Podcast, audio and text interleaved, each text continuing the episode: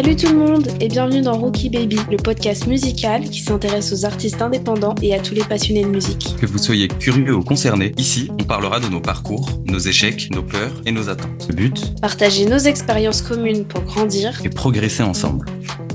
Guitare à la main, influence pop et douce mélodie, aujourd'hui dans Rookie Baby, nous sommes partis à la rencontre de Nilo Griffin. Eh ben bonjour et bienvenue euh, à Nilo Griffin euh, pour cet épisode de Rookie Baby. Merci à toi d'être ici aujourd'hui présent avec nous. euh, bah, on va commencer direct. Pour commencer, bah, qui es-tu? Présente-toi, ton nom, ton âge, d'où tu viens et un peu ta musique, d'où elle vient aussi. Alors, ça fait beaucoup, mais je pense que je vais pouvoir résumer je pense que je vais pouvoir résumer. Alors moi, c'est Nilo Griffin. Je suis un artiste, un singer-songwriter. Je viens de Paris. Même si à la base, je viens de Guyane, mais ça fait suffisamment longtemps que je suis à Paris et j'ai démarré à Paris. Donc je dis que je viens de Paris. Et euh, donc je fais de la musique pop avec des influences euh, folk, rock, un peu hip-hop. En gros, euh, ouais, je dirais que je fais de la pop et je prends toutes les influences qui, qui peuvent, qui peuvent m'apporter quelque chose. Est-ce que j'ai oublié quelque chose? Je ne crois pas. Donc c'est ça. J'ai commencé ma carrière il y a, je dirais, trois ans, ce que je considérais comme euh, de la recherche et développement. Et je commence euh, toute la partie promotion. Donc pour les gens, euh, je commence cette année. Ok, super. Eh ben enchanté du coup. Est-ce que tu pourrais un peu nous expliquer la signification de, de ton pseudo de nom d'artiste? Alors, Nilo Griffin, c'est une contraction de mon vrai prénom. Donc en gros, je voulais garder mes initiales, mais euh, je voulais quelque chose qui soit euh, un peu universel. Du coup, euh, j'ai cherché dans des dictionnaires de prénoms jusqu'à ce que je trouve un diminutif de mon de mon vrai prénom et et Griffin, c'est un un nom de famille que j'avais croisé plusieurs fois dans des livres parce que je lisais beaucoup quand j'étais un gosse et ado. Et euh, j'ai toujours aimé ce nom de famille. Du coup, je les ai choisis et maintenant, c'est un peu mon identité depuis trois ans. Ok, c'est super cool. Et du coup, en fait, on remarque aussi que. Euh, toutes tes chansons, elles sont principalement en anglaise. Je crois que j'ai dû écouter peut-être une en français, il me semble, si je dis pas de bêtises. Euh, et donc, du coup, Nilo Griffin, ça, ça, ça ressort un peu aussi très anglo-saxon. Est-ce que c'était parce que tu voulais te rapprocher de cette ambiance-là? Ouais, je pense. Je pense que j'ai toujours été attiré par le monde un peu anglo-saxon. Euh, pas forcément américain, mais plus le côté, euh, je dirais, irlandais, les grandes, euh, les grandes vallées, les grandes montagnes, les forêts de pins, toute cette, tout cet univers, toute cette esthétique. Et, et ouais, le monde anglo-saxon m'a toujours parlé, même dans la manière de faire. Donc c'était un peu naturel pour moi d'aller vers là. C'était pas vraiment une énorme réflexion, je t'avoue. J'ai trouvé mon nom de scène dans un bus euh, qui faisait Paris-Lyon. Euh, J'allais voir ma sœur et euh, je me suis dit, allez, je vais commencer bientôt à poster des chansons et il faut que je trouve mon nom d'artiste. Et je savais déjà que je voulais que ce soit bah, comme une diffraction de moi, tu vois, c'est un peu... tu regardes dans un miroir, mais c'est pas exactement toi, mais ça te ressemble fortement. Et du coup, j'avais juste en tête de garder mes initiales. Et j'ai fait quelques recherches et et à la fin, ça sonnait juste, quoi. Ok, super. Et du coup, justement, pour revenir sur, euh, sur ton attirance pour, euh, pour euh, tout ce qui est un peu anglo-saxon, est-ce que tes inspirations, tes références, elles viennent de ces artistes-là, un peu de la, de la scène un peu folk indie anglaise ou ce genre de choses? Ouais, je pense. Après, mes influences vont être extrêmement pop.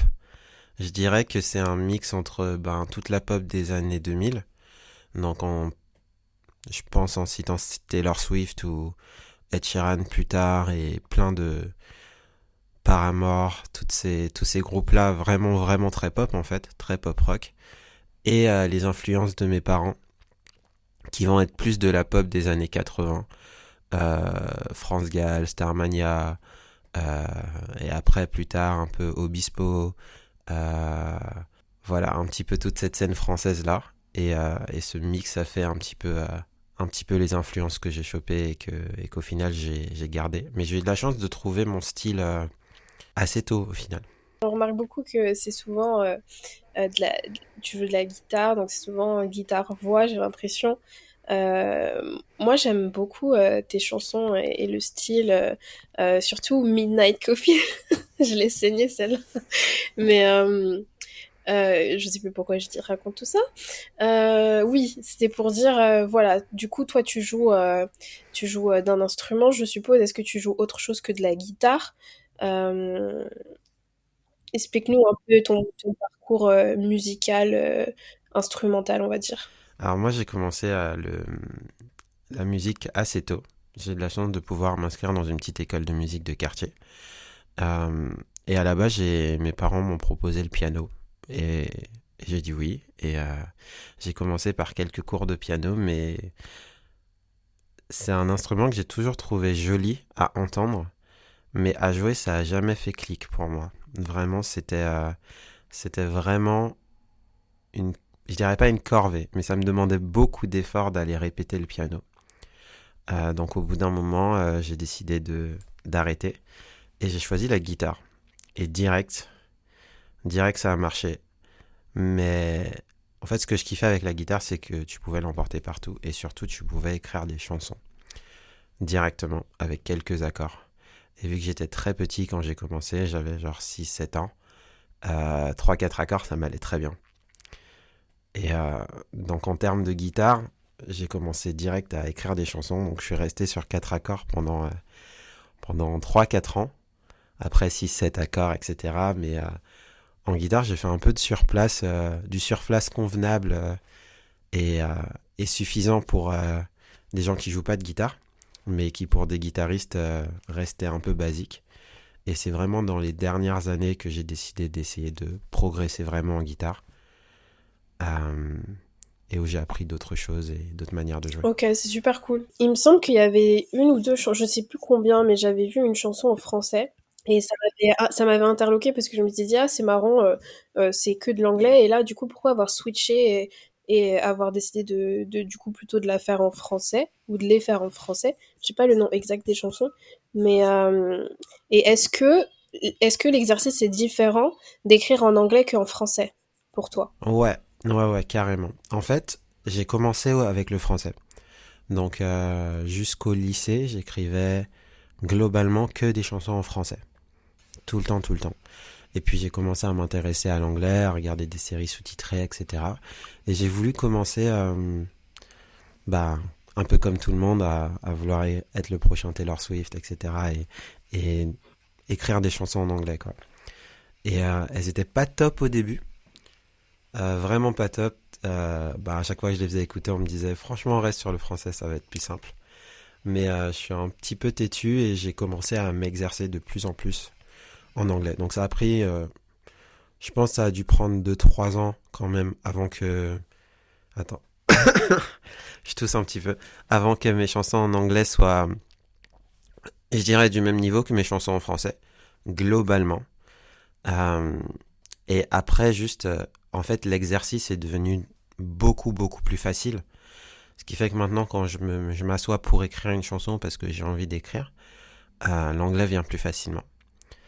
Mais paradoxalement, euh, les chansons en français que j'écris, quand je me, je me pose pas en me disant aujourd'hui je vais écrire une chanson, parce que je distingue euh, les chansons euh, un peu pratiques et les chansons qui tombent du ciel. C'est l'inspiration, elles sont arrivées sur le moment.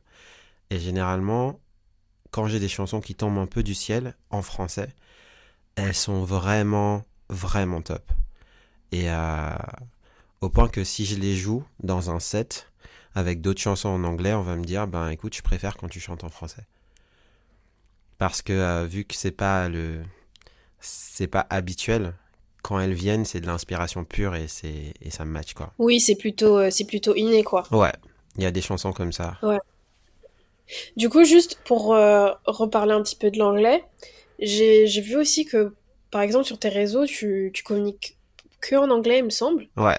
Euh, pourquoi avoir ce choix-là? Parce qu'on m'a dit que je devais choisir. Et euh, c'est un des conseils que j'ai écouté, parce que je l'ai entendu plein, plein de fois, euh, quand je m'enseignais sur le marketing. Et que, et que fin, un moment j'ai essayé d'avoir les deux. Donc je communiquais en anglais et en français. Parce que j'ai toujours voulu voir que ma musique puisse toucher le plus de monde possible. Et communiquer qu'en français, ben t'as une limite dans les pays francophones. Et, et c'était aussi limité à l'industrie francophone. Et du coup, ça m'a jamais paru comme une possibilité de ne pas communiquer en anglais en tout cas alors que au final, après plein de réflexions, ne pas communiquer en français euh, pouvait être acceptable pour moi parce que, euh, ben, vu que je consomme énormément de contenu en anglais, pratiquement que ça, je vois quand même pas mal de Français dans ces, communautés et j'ai l'impression que de plus en plus de Français parlent anglais. Euh, donc je me suis dit que au final, dans le futur, ce serait pas trop un problème. En plus, si à un moment je peux sous-titrer une bonne partie de mes contenus en français aussi, euh, ça pourrait régler ce problème. Ok, ouais, je vois. Non, mais c'est plutôt bien, comme ça au moins t'élargis ton spectre et, euh, et quoi qu'il arrive, tu peux avoir, euh, tu peux toucher plus de monde. C'est ça, mais c'est un risque aussi. là, vu que je viens de commencer vraiment à poster régulièrement, on va voir ce qui se passe. Si c'était une bonne idée ou une mauvaise idée. Et justement, pour revenir du coup sur le fait que tu disais que en France c'est un peu limité parce que bah il y a Enfin, c'est beaucoup plus facile de, de toucher l'international avec l'anglais. Ce serait quoi le message du coup que t'aimerais euh, faire passer à l'international à travers euh, tes musiques au grand public? Je crois que je suis encore en train de, de décider de ça, mais je pense que euh, j'ai pas forcément un message que j'ai envie de faire passer.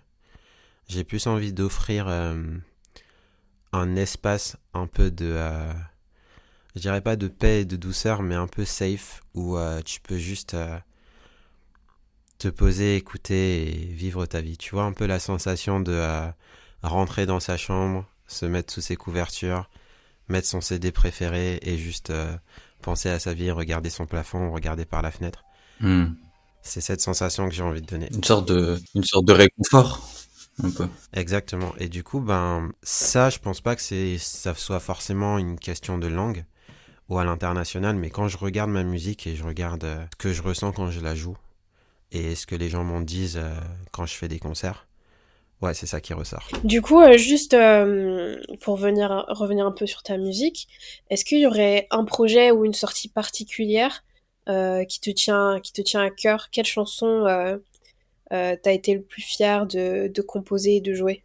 Et qu'est-ce que ça représente pour toi? Ben alors là, j'ai un ben, j'ai un EP qui va sortir, donc je vais commencer à, à faire sortir. Mais je sais pas si ça fait sens que je vous en parle maintenant vu que vous n'avez pas pu écouter encore la musique. Donc je vais plutôt... Je pense que je vais vous parler de mon premier EP. La, la, chanson que tu as, que as composée qui, qui t'inspire le plus et dont tu es le, plus fier En fait, je ne sais pas. C'est une... Je pense que la chose dans laquelle je suis le plus fier, dont je suis le plus fier plutôt, euh, c'est d'avoir fini un projet. Genre, le P que je viens de faire, c'est de l'avoir terminé. Euh, que ce soit la production, que ce soit le, le fait d'avoir, genre, imaginer le projet, passer un an à le produire tout seul et l'avoir sorti. Au final, je pense que plein de songwriters sont un petit peu pareils. La chanson la plus cool, c'est celle qu'on est en train d'écrire maintenant. Et au final, euh, vu que j'ai pas encore pu avoir de vraiment partager mes chansons à, une assez grande échelle pour avoir un retour sur une chanson et me dire ah cette chanson elle est vraiment spéciale pour les gens, elle a vraiment elle leur apporte quelque chose. Pour l'instant ça je pourrais pas choisir. Vraiment pas. Il y a vraiment la plupart de ces chansons, je les ai écrites assez vite. La vraie difficulté pour moi, ça a vraiment été de me de passer de une voice note dans mon téléphone, comme plein de chansons l'ont été avant, à un projet que je me suis décidé à faire. C'est trop cool. C'est trop trop cool. Mais alors, du coup, euh, là, ça, ça, ça vient à la question. Du coup, c'est parfait ce que tu as dit, ça fait, euh, ça fait un lien. Mais euh, du coup, donc, t'écris tes musiques. J'ai cru comprendre du coup que tu, tu, produisais la plupart des musiques toi-même. Est-ce que ça t'est arrivé si jamais ça t'est pas arrivé, est-ce que tu aurais envie de collaborer avec euh, d'autres personnes, que ce soit euh, pour l'écriture, la composition, la production, ou euh, en général? Alors pour la production, là j'ai commencé à collaborer avec un, un compositeur qui s'appelle Mathieu Horla, qui adore la pop des années 80 justement, avec lequel on est en train de faire un petit EP euh, en français, qui devrait sortir en 2024 normalement. Euh, c'est une rencontre qui s'est fait assez naturellement, parce qu'en gros il m'a vu jouer à un open mic, on a discuté, on a décidé de faire un projet ensemble. Mais pour le reste, en dehors de ça, la collaboration, je suis en train d'y arriver doucement. Parce que pendant longtemps, je faisais vraiment tout tout seul et c'était c'était un peu une fierté et je j'aimais bien le fait de de toucher à tout et d'être dans 100% dans le contrôle. Et euh, sur mon premier projet, ça allait encore parce qu'on était euh, ben, en plein confinement, du coup euh, tout le monde produisait tout seul. Mais là, j'ai fait un deuxième projet qui m'a pris un an aussi.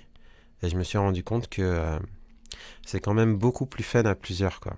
C'est pas tant une question de besoin, c'est plus une question de l'aventure est plus marrante quand on est quand on est plusieurs. Euh, est-ce que est-ce que t'écris tout seul ou est-ce que maintenant tu te fais accompagner par par quelqu'un ou c'est quoi exactement ton ton process d'écriture sur une chanson? Mon process d'écriture, ouais, je le fais tout seul. Totalement. Et en fait, je l'ai toujours fait tout seul, puisque c'est un peu... Euh, pour moi, c'est un peu comme écrire mon journal, et c'est aussi euh, une activité que je fais depuis longtemps. C'est un peu mon, passe-temps quand je, me sens bien, ou que j'ai besoin d'extérioriser. C'est quelque chose que je fais quand bah, il n'y a personne autour de moi. Donc c'est plutôt logique d'écrire une chanson tout seul. J'ai essayé avec quelques amis d'écrire... Euh, avec des gens, 100% 50-50 euh, depuis le début de la chanson. Pour l'instant, je suis pas sûr que c'est quelque chose qui m'aille. J'aime bien, je pense que je préfère euh, arriver avec une idée de chanson et la partager avec quelqu'un. Donc euh, offrir un couplet ou que quelqu'un m'invite sur sa chanson. Mais j'ai encore du mal avec le, avec le partage 100% sur une chanson que je crée. Je, peux comprendre, c'est dur de trouver euh, là où des personnes avec qui il y, a, un feeling et ça fusionne vraiment tout seul. Euh, comme si en fait, euh, quand, quand t'as plusieurs, t'écris comme si t'étais que un. C'est très dur de trouver des gens qui sont dans la même vibe et où ça glisse tout seul. Donc, Dans la même énergie et surtout, quand t'écris une chanson, comme tu disais, c'est c'est personnel, c'est quelque chose qui vient de toi et et je pense que pour être le plus sincère possible, c'est aussi bien que ça vienne à 100%. Ben, je pense que ça dépend vraiment des gens. Parce que, euh, ben, moi, j'ai, je suis capable d'être dans la confrontation euh, sans, sans problème, euh, de manière tout à fait peaceful, tout à fait ouais, saine. oui. Ouais, tout à fait saine. Mais c'est pas quelque chose avec lequel je vais être à l'aise et ça va pas me euh, permettre de me débloquer. Donc euh, j'ai besoin que euh, une idée que je trouve cool soit automatiquement validée parce que moi je la trouve bien. Et c'est un process qui est compliqué quand tu écris avec quelqu'un qui aussi a des idées et aussi a une envie. ce qui est totalement compréhensible, mais pour l'instant en tout cas j'ai trouvé le processus un peu frustrant. Mais ça c'est parce que ben je, je, sais ce que j'aime vraiment bien. Mais pour quelqu'un qui aime partager, ça peut être génial. Bah, en fait, le truc aussi, c'est qu'il faut être sûr de ses idées, sûr de sa vision, parce que ce qui peut être problématique, c'est quand on ne sait pas forcément dire non ou imposer ses idées, on peut avoir une idée de chanson et puis après collaborer avec quelqu'un et, et en fait ça change tout le mood ou toute l'histoire et, euh, et, c'est vrai qu'il y a des gens qui, savent pas forcément euh, euh, s'imposer ou dire non, j'aime pas ça. Et, finalement, le produit final, ça rend pas du tout ce qui était en tête au départ. quoi. C'est ça, et même c'est horrible de dire à quelqu'un ce truc que t'aimes trop. Je trouve que ça va pas du tout. Et j'en ai pas vraiment envie sur la chanson. Même si c'est un vrai sentiment, c'est extrêmement difficile à dire. C'est c'est extrêmement inconfortable, en tout cas pour moi. Ouais. Après, les goûts et les couleurs, ça se discute pas, donc c'est vrai que c'est bien aussi d'imposer euh, ses, choix artistiques et, sa vision. C'est ça. Et du coup, le compromis que j'ai trouvé, c'est euh, euh, j'aimerais collaborer avec un artiste. je lui j'ai écrit une chanson en pensant à lui, que cette personne serait vraiment bien sur cette chanson. Et en gros, j'arrive avec le hook, avec le chorus, et j'arrive avec un couplet, donc le mien. Et je lui dis voilà, est-ce que cette chanson te parle? Et si cette chanson lui parle, ben là, euh, je suis libre sur les, euh, je suis ouvert sur les différents changements qu'on va apporter à son niveau. Mais euh, mais la chanson est déjà là en fait. Oui, t'apportes une base sur laquelle on peut travailler. C'est ça. J'apporte même plus qu'une base, j'apporte le cadre en fait. Et ça, c'est, il y a aucun problème si la personne n'aime pas ce cadre. Il y aura une autre chanson qui va mieux lui convenir qu'on pourra faire plus tard. Mais en tout cas, déjà ça va plus vite et en plus c'est plus agréable pour tout le monde parce qu'on est déjà d'accord sur le fait que que la base, le, le cœur de la chanson fonctionne. Après, c'est juste apporter sa personnalité sur les couplets, euh, apporter sa manière de chanter aussi sur le chorus. Mais la chanson est déjà là. Et je trouve ça beaucoup plus agréable. Que ce soit dans, dans le sens où je vais vers un artiste ou dans le sens où un artiste vient vers moi. Euh, donc, euh, comme tu en as parlé, euh, donc tu as beaucoup de gens qui t'ont déjà écouté, fait des retours. Euh, donc, tu as, fait quelques scènes. Euh, comment tu as commencé à, à, développer un peu ce, avec des guillemets, ce réseau de scènes, de performances live? Alors moi, j'ai fait des scènes ouvertes. Il y a deux choses qui m'ont inspiré pour ça, c'est les, les stand-up, ceux qui font du stand-up. Et euh, j'ai aussi lu la, un livre, une biographie d'Ed sur ses débuts. Et une des manières de,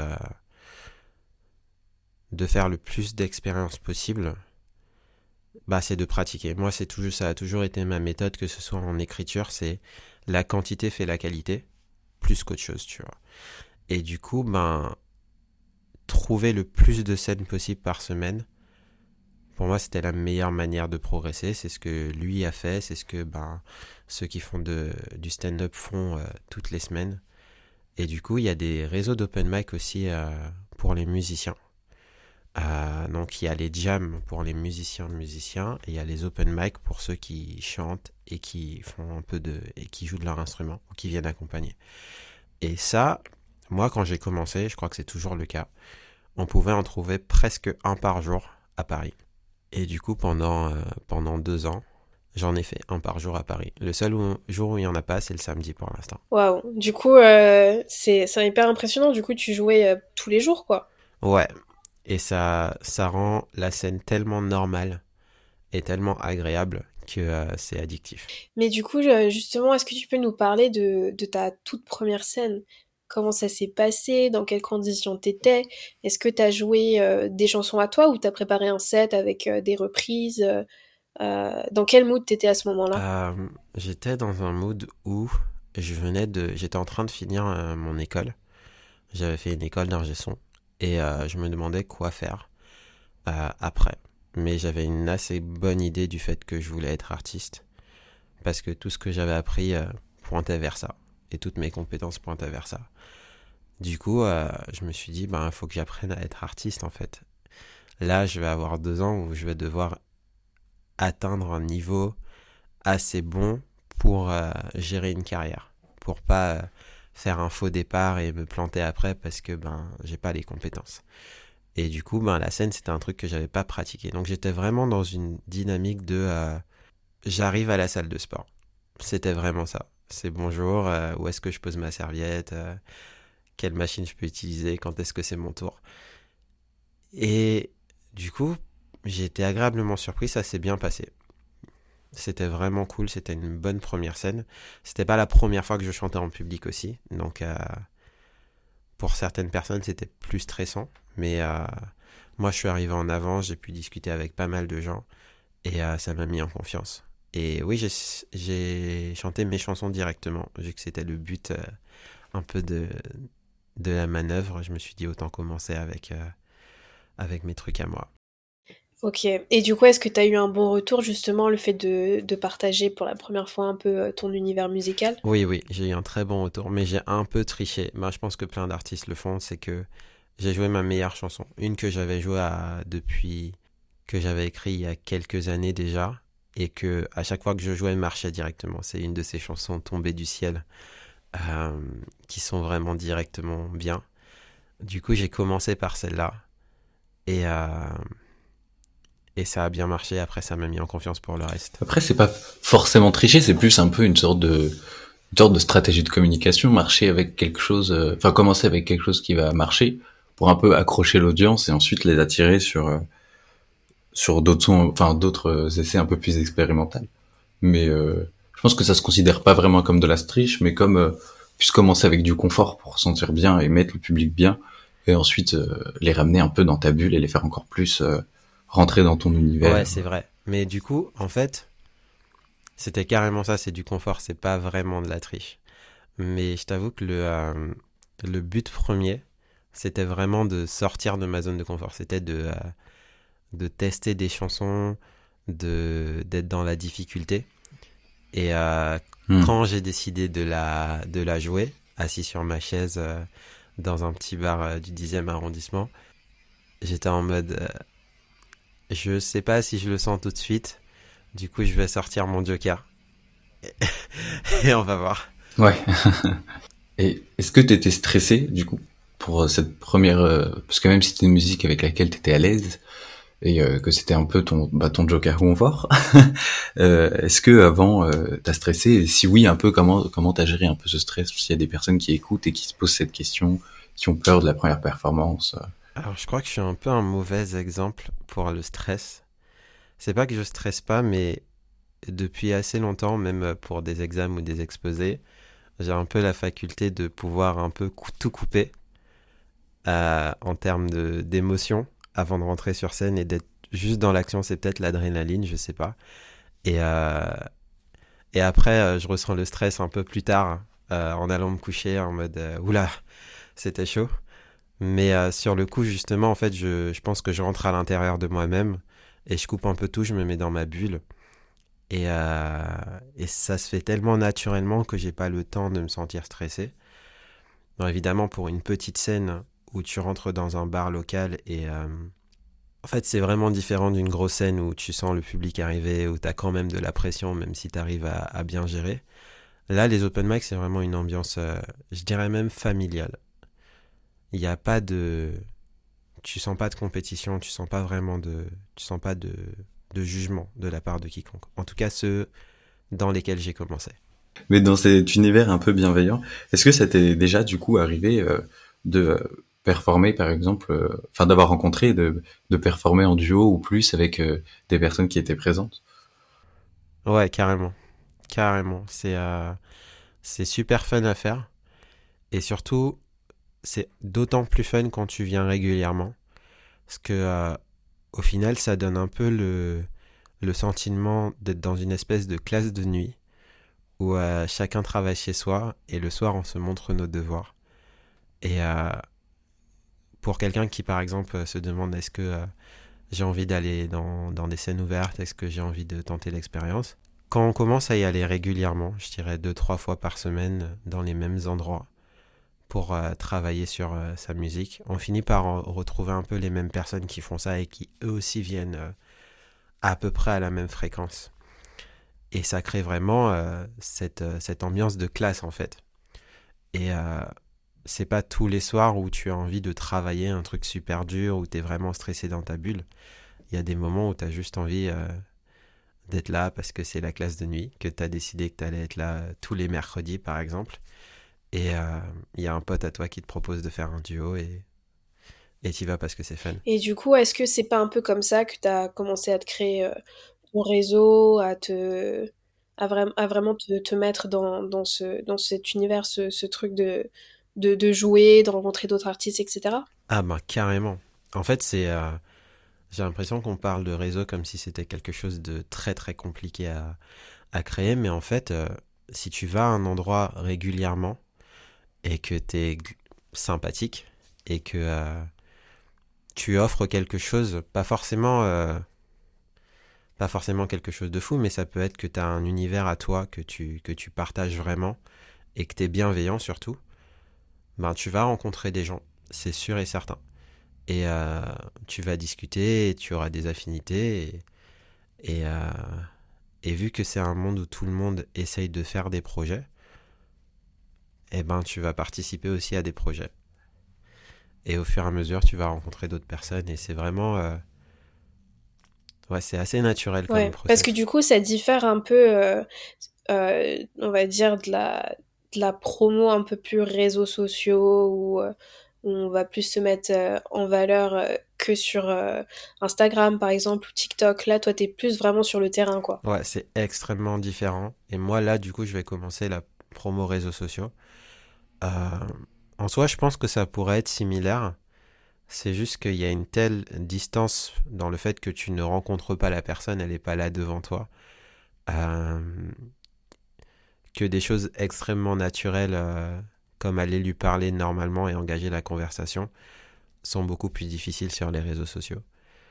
Donc, euh, je sais pas, moi je pense que je vais faire un mix des deux. Ça veut dire que je fais de la promo sur les réseaux sociaux. Je pense que c'est un peu normal si quelqu'un vient te parler et que cette personne est sympathique, tu vas discuter avec cette personne et, et ça va bien se passer. Donc, euh, un mix des deux, euh, de sortir, rencontrer des gens. Et ces gens sont évidemment aussi sur les réseaux sociaux, donc ça, tu finis par connecter avec des gens des réseaux sociaux. Et aussi avoir ton profil et si tu aimes euh, quelque chose que quelqu'un fait, à lui envoyer un message. Je pense que là, un mix des deux est assez sain. Euh, du coup, là, maintenant, en ce moment, ton univers, c'est plus, euh, comme tu nous as expliqué, pop. Mais si tu devais changer de style, lequel tu choisirais? Si tu devais chanter, ou par exemple, si tu devais chanter une chanson d'un autre genre musical, quel genre de... Ça serait quel genre vers lequel tu t'orienterais? Je pense que ce serait l'indie folk, genre à la euh, Bon Hiver. Ce genre de longue mélodie avec des voix, euh, bon, j'ai pas une voix si aiguë que ça, mais tirant vers là et des drones et très planantes qu'on écoute euh, pour s'endormir ou qui est utilisée dans des films. Euh, ouais, ce serait vers là. Là, c'est une... Exactement, c'est une très grosse influence pour moi, mais euh, bah, j'arrive pas à y aller totalement à fond encore. Donc ça serait soit ça, soit, euh, soit du rock à la Paramore. Mais toutes ces chansons ont un petit peu un univers, euh, un univers un peu pop en fait, vu que la pop récupère tout ce qui est bien. Euh, du coup, tu- on peut tout récupérer. Mais ce serait ces deux styles. Euh, si tu, si tu devais, euh, si tu devais rester bloqué sur une île déserte, que tu avais le choix de cinq titres, que ce soit les tiens ou, ou, euh, ou des artistes que tu, que tu aimes, euh, lesquels choisirais-tu et pourquoi? Alors, je pense que je prendrais la chanson Youth du groupe Daughter. Parce que c'est une chanson que j'ai écoutée pendant des heures et des heures et des heures en boucle. Juste parce qu'elle est bien? Aucune autre explication. Genre, elle m'a parlé tellement fort que je l'ai écoutée en boucle. Euh,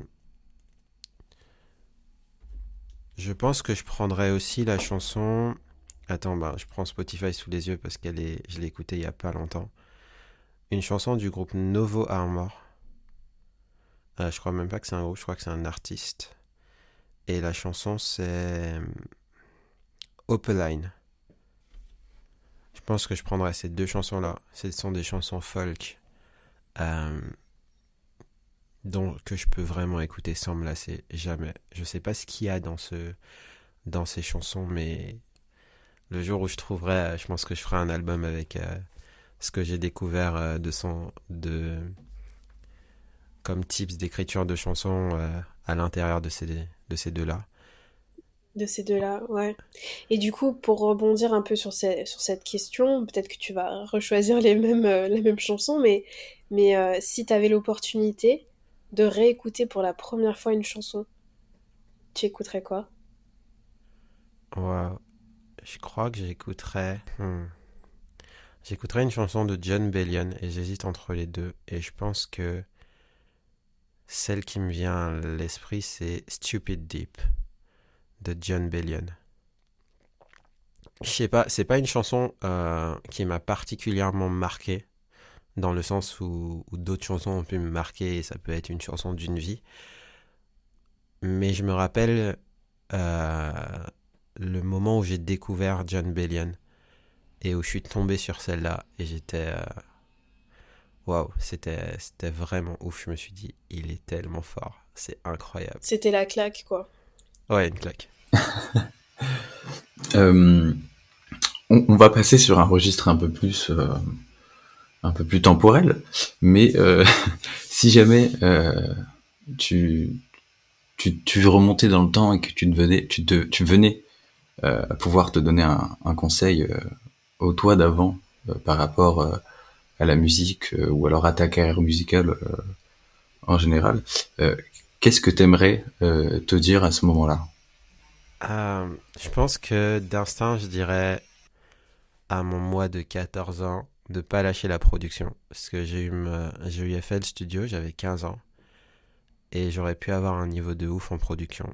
Le seul truc, c'est que ben, j'ai pris longtemps à me trouver, mais quand je me suis trouvé, c'était vraiment cool de savoir euh, pourquoi je voulais quelque chose et pourquoi je faisais ci et pourquoi je faisais ça. Et euh, à 15 ans, j'étais pas prêt à, j'étais pas prêt à savoir. Du coup, euh, je sais pas si je lui ôterais ce, ces années de, de se chercher juste pour plus de succès.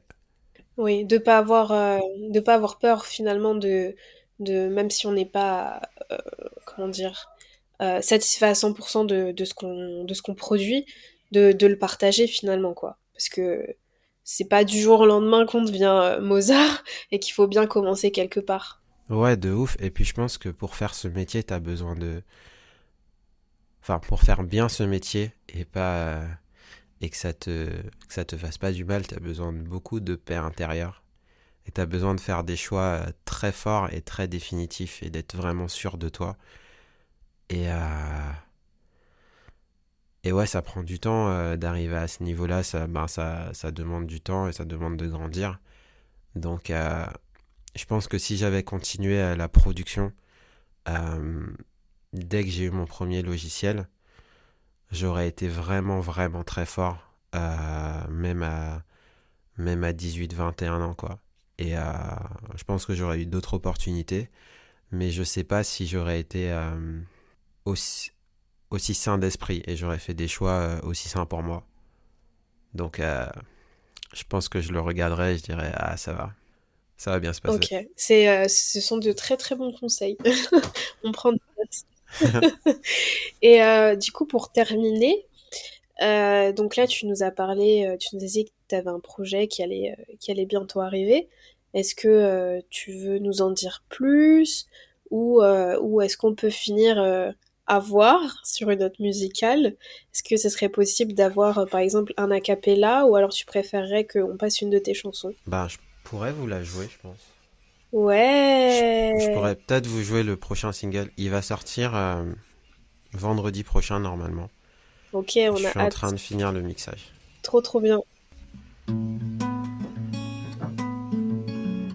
Ok, je vais la tenter. Ça fait un moment que je l'ai pas joué. Justement, en, en attendant le podcast, j'étais en train de la répéter un peu.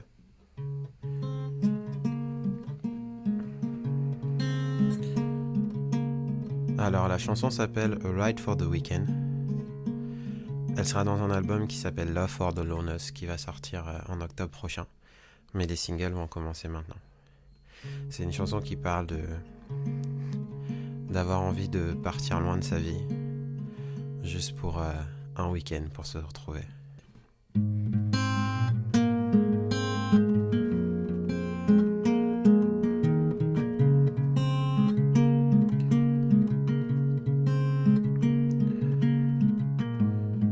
need a ride for the weekend. Weekend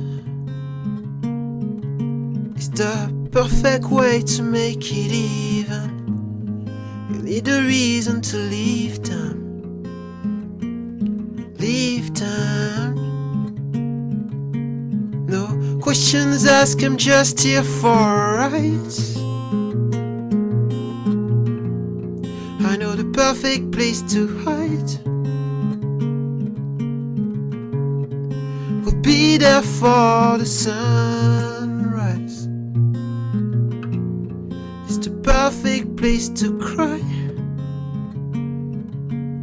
Fuel to tired to lie. She wished to give up on everything. And she's so sick of this feeling. It's getting harder to try. But she tried. Not to wait for the weekend.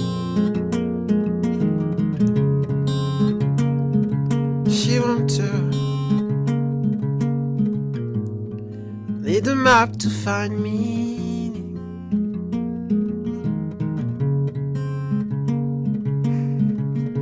Alright, I fucked up. Bravo C'était trop beau. Je me suis. J'ai totalement oublié les paroles. Ouais. Bah écoutez, ça fait partie du live quand on apprend une chanson. C'est un petit peu la vibe euh, que j'ai appris en open mic, c'est prêt ou pas prêt, on monte sur scène. Et on voit ce qui se passe. On réfléchit pas et on fonce. Exactement. Et les accords de guitare, ils sont vraiment beaux. C'est vraiment très très beau. Ouais, bah c'est j'ai adoré quand je les ai trouvés et du coup euh, direct il fallait une chanson. C'est trop cool. C'est bien, c'est authentique pour le pour euh, pour cet épisode donc euh, on aime bien. non mais c'était moi j'ai trouvé ça très très beau et et j'aime beaucoup là ce, ce, côté un peu guitare voix c'est très joli. Bah écoutez moi ça m'a fait grave plaisir. Vos questions étaient trop cool. Bah nous aussi. Et merci pour pour ce moment chaleureux à la guitare. et on a trop hâte d'écouter euh, du coup ton, ton, projet qui va sortir et, euh, et de, de, découvrir du coup euh, les autres petites chansons que tu nous caches. qui sait? Avec plaisir, quand vous voulez.